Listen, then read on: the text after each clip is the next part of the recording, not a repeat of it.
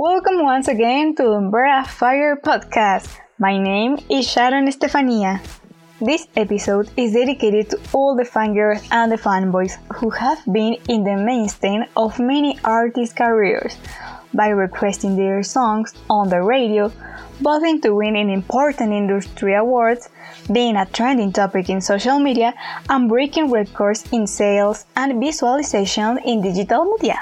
I must confess, I am a fan of many artists. I have seen them grow along with me and they have left me an incredible experience to tell in the future. But everything has a cost within this industry, either for its musical exponents or for its followers. The inspiration comes from Curious Grace, and for this episode, the idea came after the premiere of the documentary series of the Puerto Rican phenomenon, Menudo, a boy band that emerged in the 1977 and had 39 members along its career. Without a dump scene in the company of my mom, who was a big fan at the time, make me sense so many things about the band, even though years ago by some models turned off to be the recipe for the success. Among the information that series gave us, it became very interesting to me to know that, to be a Menudo member, the boys had to look like a children under 60 years old. That means no mustache, no mood, no physical change, everything to give a sense to the justification of their manager to take care of the son of the band. Children traveling around the American continent without their parents many times exploited to give their best show on the stage and not to disappoint their thousands of fans. How many sacrifices and years had to go by so that winners did not go through these cruel business models? Well, we don't see much change these days. Bands like One Direction, the British phenomenon that came to fame in 2010 thanks to the X Factor, had one member out of five coming of age. It's here where I find myself identified with experience. I'm not only a big fan of One Direction, but of artists like Justin Bieber, who 10 years ago both had an impressive effect on the industry, even their fan groups fought there to win important prizes, places on the radio, or being trending topic of Twitter. Yes, I was part of all that for both. I had the Bieber fever and the One Direction infection. At the moment, my dream boys didn't seem to have a bad time. We saw them smiling, making jokes, looking better in every appearance, but in every step of their careers, they were leaving us clues that we are not or romanticized. They were shouting, Help! The industry is suffocating me! It wasn't until Justin Bieber lost in the excess that my heart broke for the first time, waiting to run out and save him, or the painful one to this day, when Zayn Malik left One Direction, because he longed to be a normal 22 years old boy back then. What was really going on in the lives of these wonderful kids who continue to steal our hearts to this day?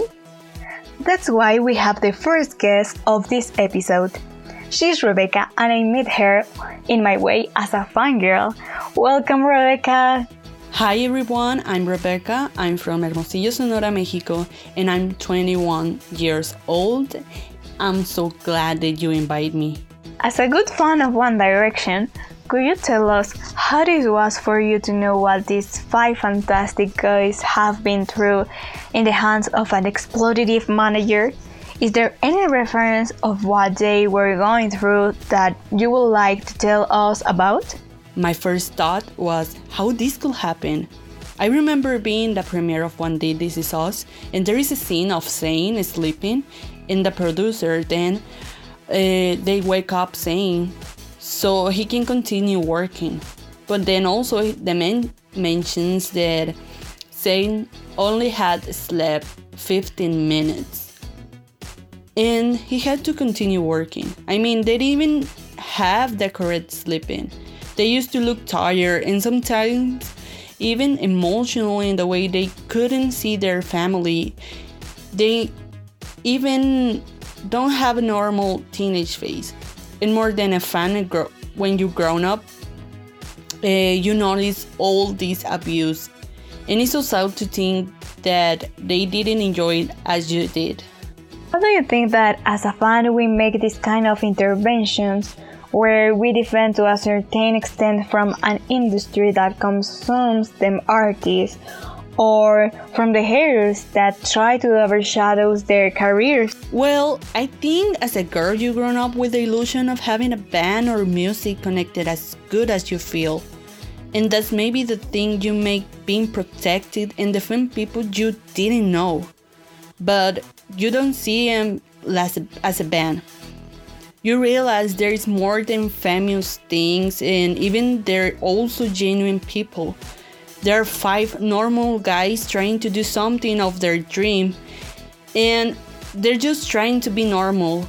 They don't deserve as anyone the bad things. They were journeying as a fan girl since we were in the high school, and we just met in the social media by our artists in common.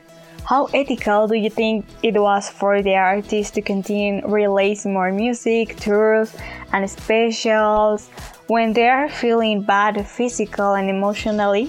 Obviously, it's not ethical at all, but you have to continue with the contract, and maybe they could have done everything because of the fans.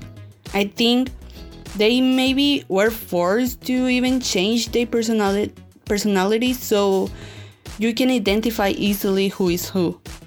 And that created issue even in your person. It could be the reason that we see them now as more different and being themselves. Thank you so much, Rebecca, for your answers. I really appreciate your friendship that came about thanks to One Direction. Now, dump this experience as fun has left us with a lot of good things. But this episode is not over yet. After talking about boy bands that have marked history from Puerto Rico or the United Kingdom, I would like to talk about the current kings of the music chart. An unexpected phenomenon, which I swear you that if you still don't fall for its charms, there will come a time when you will like at least one of exponent of K-pop. 10 years ago, I would not have imagined that I'm currently a fan of four girls from South Korea, the incredible group band Blackpink. But in order for them to reach my radar, the South Korean music industry had to build a strong road full of tragedies that captured the attention of our auditory and visual sense in an impressive way. Although idols were known through YouTube, TV contests, or other entertainment industry tries, the biggest exponents of K-pop to achieve fame have to enter a high performance academy where they have singing, dancing, and language classes. And like many artists, they are limited in their dress code, how to speak and behave, go through aesthetic, touch ups, and are forbidden to have relationships. Really? Many sources point to that, but I'm a new fan of this genre. So, my second guest is a girl who was a big K pop fan girl. Welcome, Sunny! Hi, my name is Yunashi. I am 19 years old. I'm studying architecture, and my favorite K-pop band is EXO. Could you tell us a little about the formation of K-pop idols and your point of view in the comparison with the rest of the music industry? Well, to the beginning, like a K-pop idol in the industry, you need to take a training in a company in which you want to work, where you learn something disciplined so I think it is one of the difference between the Korean artists and the American ones. We know about the controversy and depressing news for all K-pop fans, including to know their star have committed suicide because of the pressure of their work. How has all this impacted you and what can we do to keep the rest of the fan base calm? Unfortunately, it's a little toxic industry because of the haters' comments and the critics through the social networks.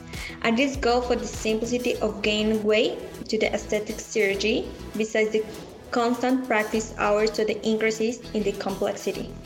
Also, like a fan, you feel bad because you know that your idol suffer frequency stress due to the comments and the extreme trainers causing health problems and even then kill themselves.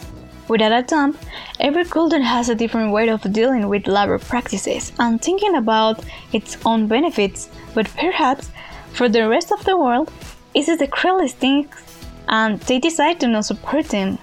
What do you think we should continue to support the K-pop industry and how it can contribute to society? Finally, in my opinion, due to the all often idols make their they are admirable because it is not easy to have to that lifestyle. Furthermore, than to them has increases to reputation of their country. Personally, I have dared to learn a little bit about their culture and language, which is 100% different than mine. Thank you very much, Sunny, for your messages. And thank you to you, the person who is listening to us, for staying up to this point. The entertainment industry has so many sides and there are so many examples to quote about its content. But music is an expression that transports and teaches us in a special way. They are the key in our lives. So it doesn't matter if your favorite band is Puerto Rican, British, South Korean, or from anywhere in the world. Let's support their art, and like everyone else, they're still human beings with rights and feelings. Let's use art to give a good messages, and that includes the senders. Hope you listen to the next episodes from Lumbrera Fire podcast. We'll still have many interesting topics to talk.